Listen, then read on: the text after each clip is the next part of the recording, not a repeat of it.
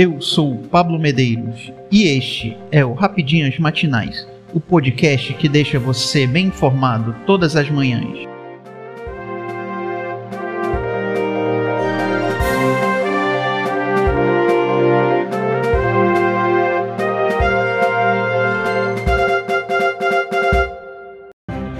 Hoje, 14 de julho de 2022, vamos às principais notícias.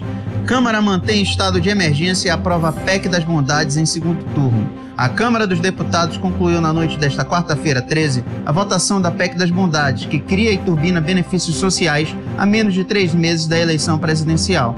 Além da aprovação em segundo turno por 469 votos favoráveis e 17 contrários, os parlamentares rejeitaram todos os destaques Dois deles propunham retirar o estado de emergência da proposta e tornar permanente os 600 reais mensais do Auxílio Brasil, e mantiveram o texto base que já havia sido aprovado no Senado.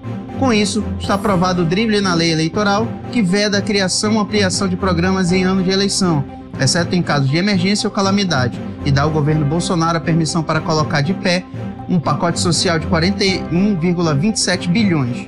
Agora, a matéria segue para promulgação.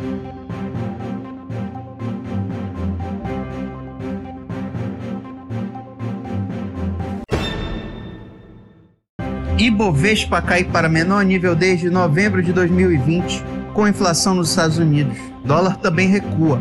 O Ibovespa, principal índice da Bolsa de Valores de São Paulo, caiu 0,4% nesta quarta, 13, e fechou o dia com 97.881 pontos, o menor nível desde 4 de novembro de 2020. A queda foi puxada principalmente pelos dados da inflação dos Estados Unidos, divulgados nesta quarta. A alta de preços foi de 1,3% em junho, maior do que a esperada, 1,1%. E no acumulado de 12 meses, o total chegou a 9,1%, maior índice desde novembro de 1981.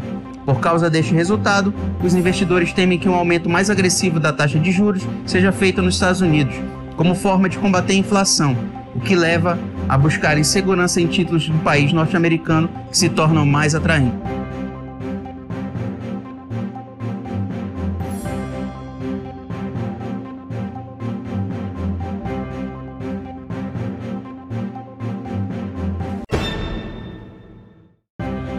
Cobrança por direitos de transmissão de rádios não deve avançar no Senado, dizem líderes.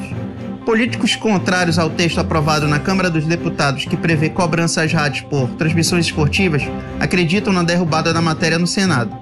Em entrevista, o líder do governo, senador Carlos Portinho, indicou que a possibilidade de taxar um bem levado gratuitamente à população é inconcebível. Essa hipótese nunca passou quando o projeto da Lei Geral do Esporte tramitou no Senado nunca passou pela cabeça de nenhum dos nossos senadores. Esse enxerto que foi feito na Câmara dos Deputados vai de encontro ao que toda a sociedade está acostumada e ao que o próprio futebol precisa. O futebol precisa das rádios como meio de divulgação para atender as populações mais distantes, inacessíveis e aqueles que realmente gostam de ouvir no seu radinho a transmissão dos jogos. É algo do que há de mais democrático. Não há direito de imagem, é só locução. Então eu acho completamente descabido, declarou o parlamento.